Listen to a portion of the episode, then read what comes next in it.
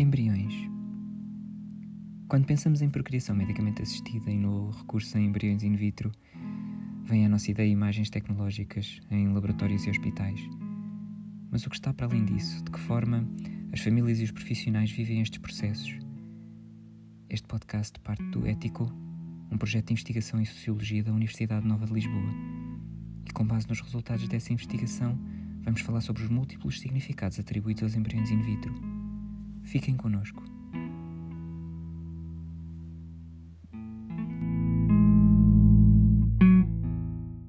Olá a todos e a todas eh, que nos ouvem. Eh, bem-vindos aqui a mais um episódio do nosso podcast Embriões. Nós hoje trazemos outro convidado, eh, hoje é outro episódio com um convidado, um, e trazemos o Luís Gouveia, que é um dos membros do projeto, um investigador um, doutorado que está uh, a trabalhar no projeto. Um, e ele vem falar um bocadinho sobre o que é que tem sido a sua experiência, principalmente com a, com a colheita de dados que ele tem estado responsável. Luís, bem-vindo. Olá, Mário. Obrigado pelo convite e olá também a quem nos ouve. Um, antes de mais nada, para, para, para, que as pessoas também saibam quem está deste lado, uh, queria pedir para te apresentares um bocadinho, uh, para que as pessoas saibam quem és tu e também um bocadinho, se calhar, do teu percurso profissional e o que é que tu tens feito, um, para que as pessoas saibam também quem és tu e como é que vieste parar aqui. Exatamente, obrigado. Uh, realmente essa questão, talvez olhando para o meu currículo, ter sido dizer logo a partida que eu podia ser quase um corpo estranho uh, nesta equipa com este projeto de investigação. Uh, não assim tão estranho também, mas um pouco estranho, porquê? Porque realmente toda a minha trajetória académica foi feita, diria, exclusivamente, até há um ano atrás, uh, apenas na área da educação, portanto, Sociologia da Educação. só para dar um breve enquadramento, portanto, sou licenciado e doutorado pela Faculdade de Ciências Humanas eh, e sou investigador integrado do SIX Nova, do Centro Interdisciplinar de Ciências Sociais da Universidade Nova de Lisboa. E desde basicamente que eu comecei o meu trajeto académico, eu basicamente estabeleço o início como ainda no último ano da licenciatura, em que eu comecei a fazer algum trabalho de investigação com a pessoa que na altura seria o meu orientador de doutoramento, que é o professor José Manuel Rezende. Uh, projeto dessa investigação no qual participei, a convite dele, que situava-se, está, na área da educação. Uh, até que, uh, mais uma vez, sem nunca estabelecer qualquer, qualquer tipo de plano nesse sentido, no ano passado surgiu a oportunidade de me candidatar ao projeto de investigação que na altura estava já em andamento, projeto esse coordenado pela Catarina Deloné. E na altura, confesso que quando surgiu a oportunidade, estava um pouco de pé atrás relativamente à perspectiva de entrar nesse projeto. Pois, porque é uma área e, completamente diferente da tua, não é? De, é, é, é mesmo é passar. É, pronto, estamos sempre dentro da sociologia, não é? São os dois projetos. Para, sei lá, para algumas pessoas, Exato. isto pode até nem fazer muito sentido quando nós pensamos, ok, mas era, não, não passaste da sociologia para uh, farmácia, não é? Não, não, estamos é a falar de, não é? Estamos a falar sempre de análise social, mas, mas a verdade é que mesmo dentro da, da sociologia há campos muito, muito distintos e até a maneira como se analisam as problemáticas sociais às vezes são muito diferentes, não é? A maneira como se olham para elas. E, e tu mudaste aqui de, da educação para porque isso é medicamente assistida, para o campo da saúde, para o campo das tecnologias e ah, sei lá, apesar de tudo há pontos que tu consegues estabelecer entre estes dois mundos, quando, agora que tu já tens um pé de um lado e um pé do outro, uh, tu, há, há, coisas que tu consegues, há paralelos entre estes dois, dois, dois mundos? Uh, muito poucos, uh, eu posso enfim, à medida que eu, for, que eu vou desenvolvendo o trabalho de campo, vou sendo a minha memória sobre aquilo que eu desenvolvi na educação vai sempre sendo, uh, acabo sempre por ir buscar uma outra experiência, mas sempre numa perspectiva mais do, do, do contraste que é trabalhar a educação, pela minha experiência sobretudo, e aquilo que é uhum. trabalhar uh, em saúde no âmbito deste projeto. Que, no fundo, uh, aquilo que eram os que eu tinha na altura e que, enfim, felizmente foram-se debelando à medida que uh, entrei oficialmente no projeto, comecei a desenvolver o, o trabalho. Havia dois grandes desafios, uh, que no fundo eram as minhas grandes uh, preocupações, digamos assim. Por um lado, é toda a questão da preparação teórica, obviamente, queria estar teoricamente preparado para responder aos desafios que o projeto levantava, que não era, não só apenas a execução do trabalho de campo, mas obviamente que a coordenadora do projeto tinha outras expectativas para que, que poderia ser o, o meu papel a desempenhar.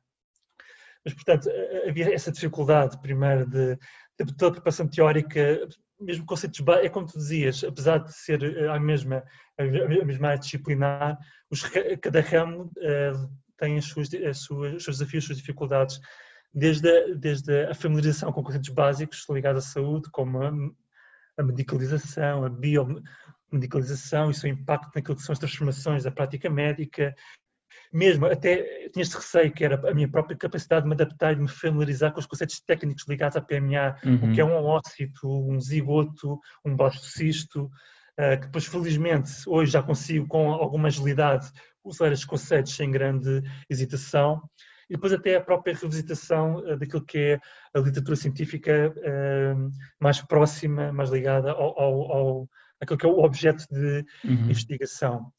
Uh, para tudo o que envolve as diferentes concepções sobre embrião, problemas éticos no, uso do embrião, etc. Tudo sob um olhar sociológico, portanto. E de resto, mais, para ser sincero, é um mundo de diferenças. completamente diferente. Em que, Mas... de facto, eu, eu, eu, eu, lembro perfeitamente, uh, isso, sobretudo ao início, quando vos via a discutir algumas questões sobre a entrada no trabalho de campo, eu percebia como era um privilegiado e como estava, quando, estava, quando trabalhava em educação, estava num mundo de uh, facilidades, de facto. Uhum. Dou, dois exemplos. A entrada nas escolas é muito informal nem preciso de qualquer tipo de comprovativo escrito, ou muitas vezes bastava, era essa a regra geral, bastava a, aprovação oral por parte do diretor para logo no dia seguinte, se quisesse, poder entrar na escola uhum. e estar em contato com os professores. Depois, na, na, interação com os atores no terreno de pesquisa, há aqui na saúde uh, um elemento que, que, é preponderante, que é este dispositivo que é o consentimento informado, uhum. que para mim era uma coisa distante e abstrata. Não, no caso das escolas, ia contactando informalmente os professores e obtendo autorização para entrevistar, para aplicar um questionário, para assistir a uma aula, etc. No caso da relação tanto com uh, médicos, embriologistas, mas também com os casais e, e, e utentes que recorrem à PMA, de facto é impossível esse contacto estabelecer sem essa intermediação de um consentimento informado, um papel ou pelo menos uma gravação em que uma pessoa Sim. consente a participação. Uh, depois a própria gestão daquilo que é presença no espaço da clínica é muito uhum. diferente, enquanto na escola nunca senti qualquer tipo de estranhamento relativamente à minha presença nos diferentes espaços, sala de professores, uh, com, a exceção, com a exceção da, da sala de aula, onde aí de facto há professores que podem sentir desconfortáveis com a ideia de uma pessoa externa. No caso do, do hospital, tanto a parte dos médicos como da parte do, das próprias pessoas, dos utentes que estão que frequentam esse espaço, a ideia de uma pessoa estranha que não reconhece uhum. como pertencendo àquela organização, aquela estrutura, pode ser de facto gerador de bastante desconforto e que de facto é, exige estar neste campo de pesquisa em saúde um trabalho muito mais delicado naquilo que é a gestão Sim. e a negociação da presença.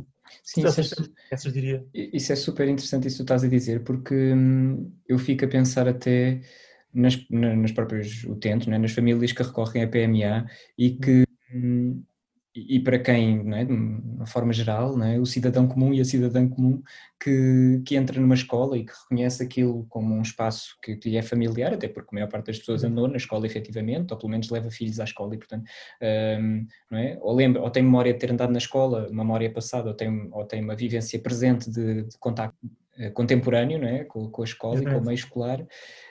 Um, a escola realmente é um, em termos sociais, não é uma coisa mais aberta e, uhum. e o hospital e as clínicas são meios se calhar mais fechados, onde há, um, há outros códigos de acesso, há, há outras uhum. formas de estar uh, e há outros sentimentos também que surgem quando, quando essas famílias provavelmente se veem num espaço como aqueles, não é? Com, com essa sensação de que é um espaço super diferente, que é um espaço com regras próprias, provavelmente que muitas delas não conhecem, se calhar com uma linguagem que não conhecem também, uh, a sentir, provavelmente muitas delas já a sentir que o seu corpo não está, não está a funcionar como gostariam, mas depois a sentir também que há um conjunto de circunstâncias à sua volta que não estão a controlar e que escapam ao seu controle. Uh, e acho que é, é é super valiosa essa visão que tu trazes também de, de vir de um, de um campo de investigação para o outro, né, de vir de um campo de investigação onde havia uma maior abertura para este campo de investigação relacionado com a PMA e como isso de certa forma também acaba por ser um reflexo daquilo que as próprias pessoas poderão sentir um, esse, esse, estranhamento uh, que não é só porque tu mudaste de campo, não é? É porque também porque este campo em si tem esta uh, tem estas características, o meio hospitalar, uh, o contexto clínico tem este tem este potencial de criar estas sensações de, de estranhamento.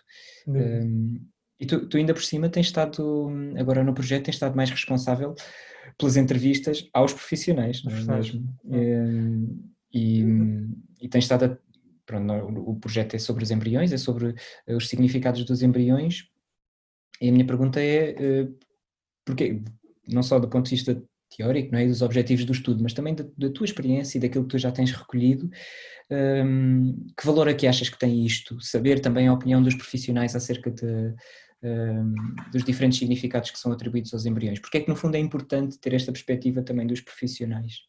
Sim, sim. É assim, de facto, eh, faz toda a diferença obter esta visão, além daquilo que são as entrevistas uh, às famílias e aos utentes de PMA, ter esta visão alternativa uh, diferente, diferente de no fundo, as entrevistas uh, uh, incidem sobre quatro grandes grupos profissionais.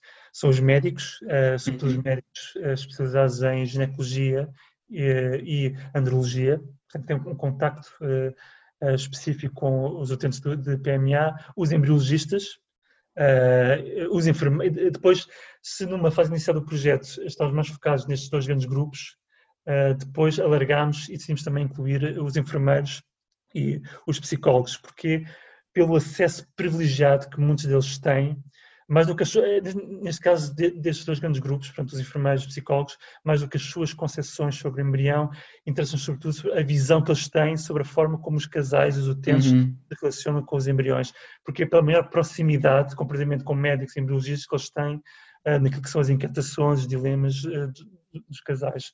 Mas, portanto, qual é a relevância então analítica, como tu perguntaste, uh, para inquirir também os, estes, estes, grupos profissionais? Portanto, o objeto da pesquisa dividiria em, em, em dois, grandes, dois grandes componentes. Por um lado, é compreender, obviamente, a pluralidade de significados e de representações construídas em torno do embrião humano e como elas variam em função de o contexto temporal, espacial, etc. E, obviamente, comparando entre as concepções dos profissionais e as concepções dos casais ou, uhum. uh, utentes que recorrem à PMA. E, por outro lado, em função de, como pano fundo, esta pluralidade de concepções, compreender então que situações de tensão ou dilemas podem surgir nas interações uhum. entre estes dois grandes grupos de atores, naquilo que é a decisão e comunicação sobre o embrião humano. Uhum. E isto nas diferentes trajetórias que compõem melhor dizendo, as diferentes etapas que compõem as trajetórias clínicas dos eh, casais, seja no momento eh, crítico como a prestação do conselho informado, uhum. onde a questão dos embriões que vão ser produzidos começa a ser discutida mais aprofundadamente, o momento antes e após da transferência dos embriões que foram gerados em laboratório, eh, também uh, momentos como uh, o teste de gravidez e, e, a comunicação do resultado ao uhum. casal, uh, etc. Ora, para compreender que possíveis tensões podem surgir na interação entre os profissionais e os casais, necessariamente para compreender é preciso, é preciso ir a montante e ter em conta então que, que significados sobre o embrião são produzidos uhum. e que estão na base uh, uma relação causa e efeito nessas tensões e dilemas que podem surgir na comunicação em torno do embrião humano. Só para ilustrar, para esta ideia ficar mais clara. Por exemplo, a forma, e nas entrevistas que temos feito surgem vários relatos, por exemplo, situações inóspitas que muitos casais eh, entrevistados eh, trazem à colação, naquilo que é a sua, a sua, relação com médicos ou embriologistas, sobretudo. Por exemplo, a forma fria, como dizem, como um médico ou embriologista comunica eh, que se um embrião eh, sobreviveu ou não.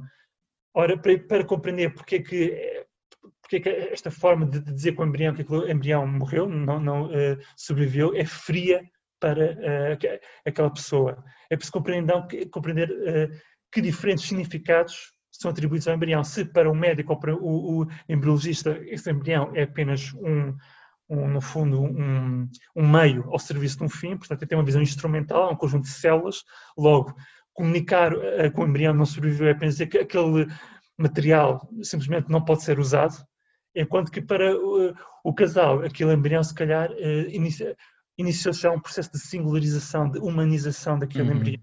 Isso explica então essa, essa, essa qualificação da atitude do, do médico embriologista como fria da parte do casal e, e, este desconforto, esta tensão que se cria entre estes dois grupos.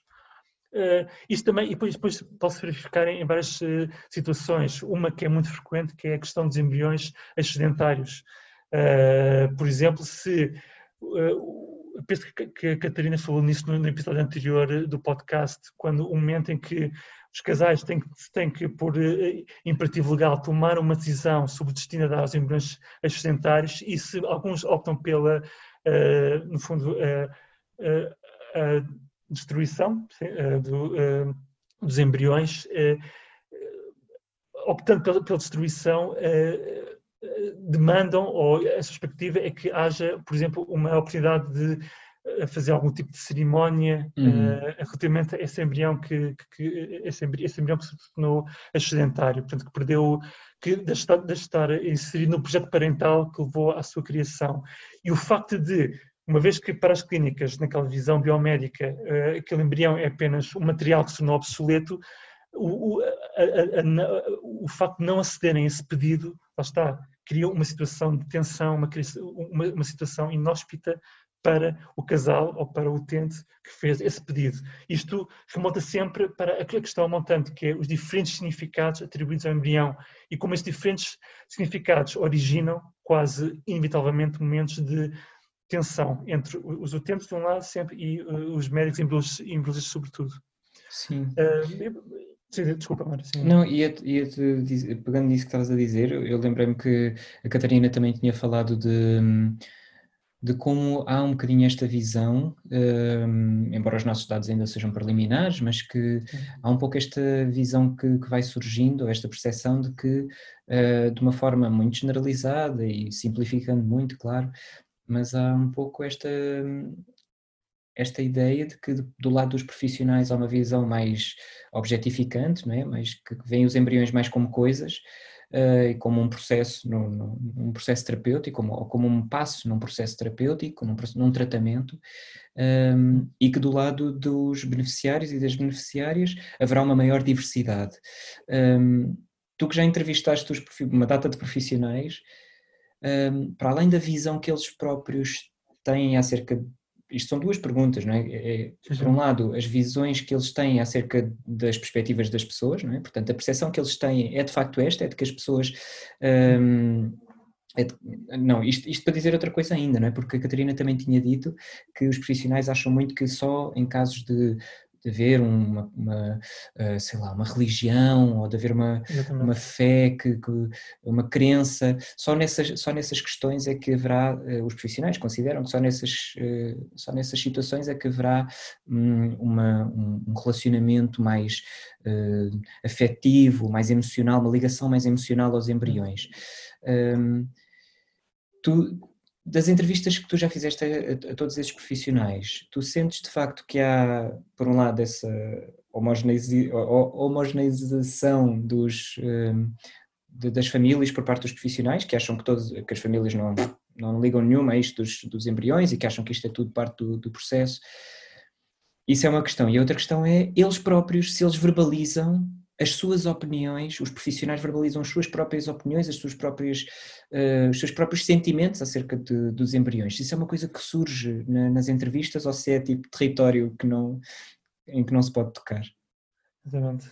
São duas questões, uh, tentando responder a, a, ambas.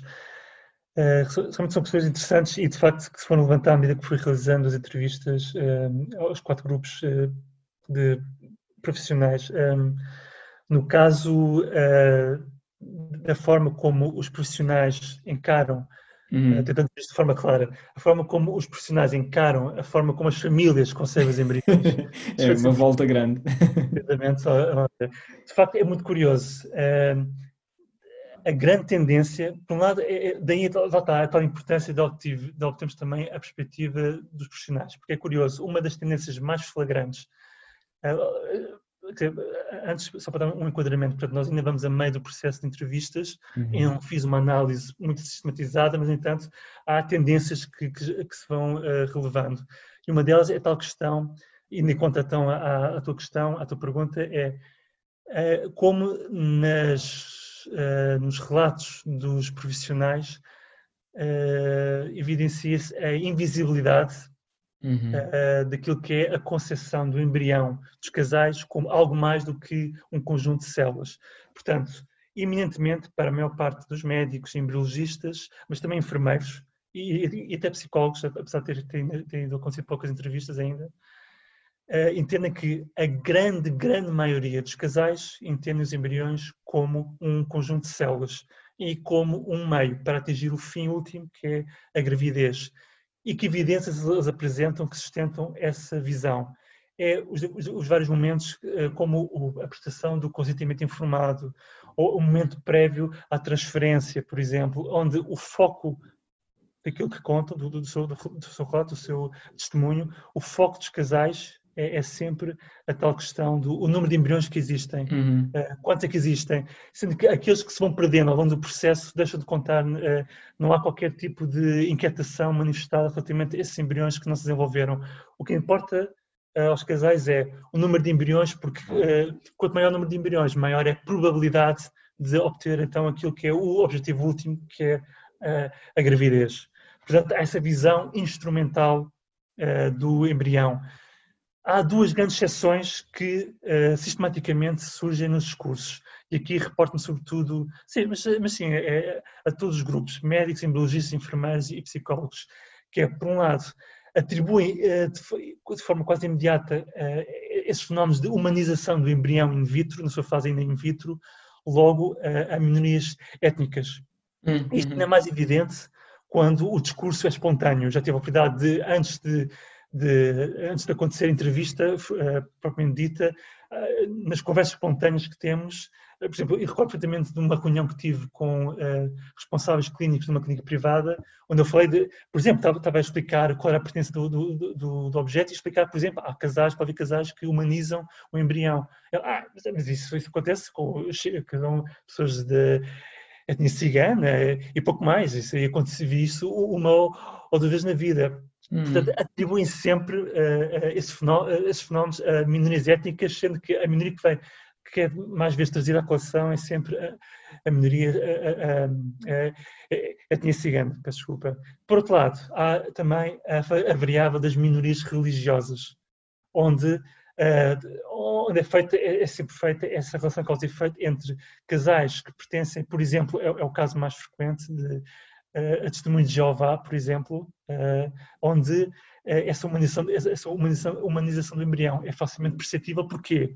Porque pedem que no processo de criação dos embriões in vitro sejam criados no máximo dois embriões. Uhum. Para quê? Para evitar a existência de embriões excedentários, porque a possibilidade de, existência de embriões excedentários significa possivelmente ter que tomar uma decisão sobre o destino a dar esses embriões seja doação para casais, seja destruição, seja doação para ciência, etc. Ora, porquê que vem, porquê que os médicos e embriologistas eh, e também os enfermeiros trazem sempre esta questão das minorias étnicas e religiosas? Uma hipótese explicativa que tem que ser explorada, obviamente, estamos ainda numa fase uh, uh, ainda inicial, terá que ver com o facto de estas minorias, pelas tais reservas que têm do ponto de vista cultural e religioso, são aqueles que provavelmente mais facilmente verbalizam. Verbalizam isso, exatamente. E, dizem mesmo, uh, nós queremos apenas produzir um ou dois embriões. Uhum. Agora, o que nós, e quando nós comparamos então as entrevistas aos profissionais com as entrevistas aos casais, e que uh, já, já, já, são um número muito interessante, 64, salvo erro, verificamos que este fenómeno da humanização, humanização do embrião na sua fase in vitro, ainda antes da transferência, não é tão rara como as, como as entrevistas dos profissionais poderiam levar a crer. Muitos casais, muitas vezes, eles sem necessariamente nenhuma, nenhuma convicção religiosa e não pertencendo a nenhuma minoria étnica ou religiosa, muito menos isso, manifestam essa concepção precoce uh, do, do, embrião como um filho, ou, uh, essa humanização do, do, embrião. Portanto, isso é desde logo uma hipótese explicativa que, que, que ajuda a explicar esta discrepância ressalta quando nós comparamos as entrevistas aos profissionais e uh, aos casais. De resto, respondendo à segunda parte da questão, que é se os próprios profissionais uh, veiculam uhum. as suas concepções mais íntimas sobre o embrião. Esta, de facto, é uma questão muito interessante. Eu diria que, grosso modo, sem prejuízo das nuances que podemos identificar nestes dois grandes grupos que eu identifico, eu diria que tanto embriologistas como os médicos dividem-se em dois grandes grupos naquilo que são as suas concepções sobre o embrião. Há médicos e embriologistas que concebem o embrião efetivamente como um conjunto de células e que, em conformidade com essa concepção, não há nada no processo eh, de criação e e de, manipulação do embrião que suscite particular inquietação. Como eles dizem, a única coisa que suscita inquietação é ter certeza que cumpriram todos os procedimentos laboratoriais no uso que é feito do embrião. E até muitas vezes, no caso de, de, desses, desses uh, embriologistas e médicos, quando eu faço essa questão, se sentem alguma inquietação, é uma fase do processo uh, laboratorial, muitas vezes eles reagem até à pergunta com uma certa estranheza, mas porquê que eu vi sentir alguma inquietação? Há um conjunto de células, eu cumpro requisitos laboratoriais, uh, éticos que estão legalmente previstos, portanto não há qualquer tipo de inquietação e, e, acabam por apresentar perspectivas muito lineares. Portanto, todos os de embrião são eticamente aceitáveis, desde que seja fundamentalmente para fins clínicos. Ah, desde que se for para curar, ah, enfim, ah, qualquer, qualquer uso do embrião que seja clinicamente relevante, com uso, com uso clínico louvável, é perfeitamente eticamente aceitável. Há um segundo grupo, que são o caso dos embriologistas, mas também médicos, que concebem o embrião já, já mais como uh, um potencial de vida, como filhos potenciais. E que, de facto, as perspectivas que apresentam são uh, efetivamente mais complexas. Uh, e, e, e, nesse aspecto acabam por ser entrevistas, entrevistas particularmente interessantes pelas inquietações e pela multiplicidade de inquietações que eles apresentam naquilo que é o uso do embrião. Uh, por exemplo, no caso sobretudo dos embriologistas, aqueles que concebem os embriões como filhos potenciais referem que um momento particularmente crítico e gerador de inquietação é, claro, a eliminação dos embriões, em que, mesmo que do ponto de vista biomédico, naquilo que é o, o quadro do exercício da sua atividade laboratorial, uh, procuram que, que, ver os embriões como uh, um conjunto de células e, pronto, vão executar um, um determinado procedimento laboratorial, aquela concepção íntima, pessoal que trazem do embrião como filho potencial ou potencial de vida, está sempre de alguma forma presente. Portanto, esta articulação entre o embrião como conjunto de células, porque entendem que é quase a sua obrigação, eh, acaba por ser esse. Um, a, a, o, como, como, posso explicar, a forma de conceber o embrião ajustado à situação clínica ou laboratorial em que estão inseridos, mas carregam também consigo esta concepção íntima pessoal do embrião como um filho potencial, um potencial de vida, e cria-se esta dualidade, esta tensão, esta inquietação, sobretudo, mas além da eliminação dos embriões, esta inquietação pode também surgir na própria atividade laboratorial, em que, por exemplo, lembro de um caso interessante, uma embriologista em particular, confessa eh, católica, religiosa, que dizia que muitas vezes eh, procurava alargar o período de cultivo de embrião em laboratório, in vitro, e só mesmo no quinto ou sexto dia de cultivo, que é, acho que é o máximo uh, possível, é que então decidia uh, uh, decretar, determinar que aquele embrião era, era então para ser descartado e, portanto, destruído. isto, como ela própria reconhecia, tinha a ver com, com estas inquietações e a dificuldade que, queria, que, que suscitava nela a possibilidade de, de prescindir do embrião que, ainda, que podia ter um elevado potencial de desenvolvimento. Portanto, seria, um, efetivamente um filho potencial, com uma elevada probabilidade de se desenvolver para um feto, caso uhum. fosse transferido para um outro. Eh, portanto, mas o que é interessante, só para fechar esta ideia, Mário, peço se me estou a alongar, é que há um cuidado que todos os embriologistas e médicos dizem quando apresentam estas concepções íntimas sobre o embrião, com potencial de vida ou com filhos potenciais, que é, fazem questão de que essas perspectivas, que, mais uma vez, transferem para a esfera do íntimo e do pessoal, não interfira sobre aquilo que é a sua relação com os casais e com os utentes. Portanto, procuram não influenciar eh, essa visão e que essas inquietações no momento da destruição do embrião ou, ou, enfim, qualquer decisão sobre o embrião interfere naquilo que é a liberdade de decisão dos casais.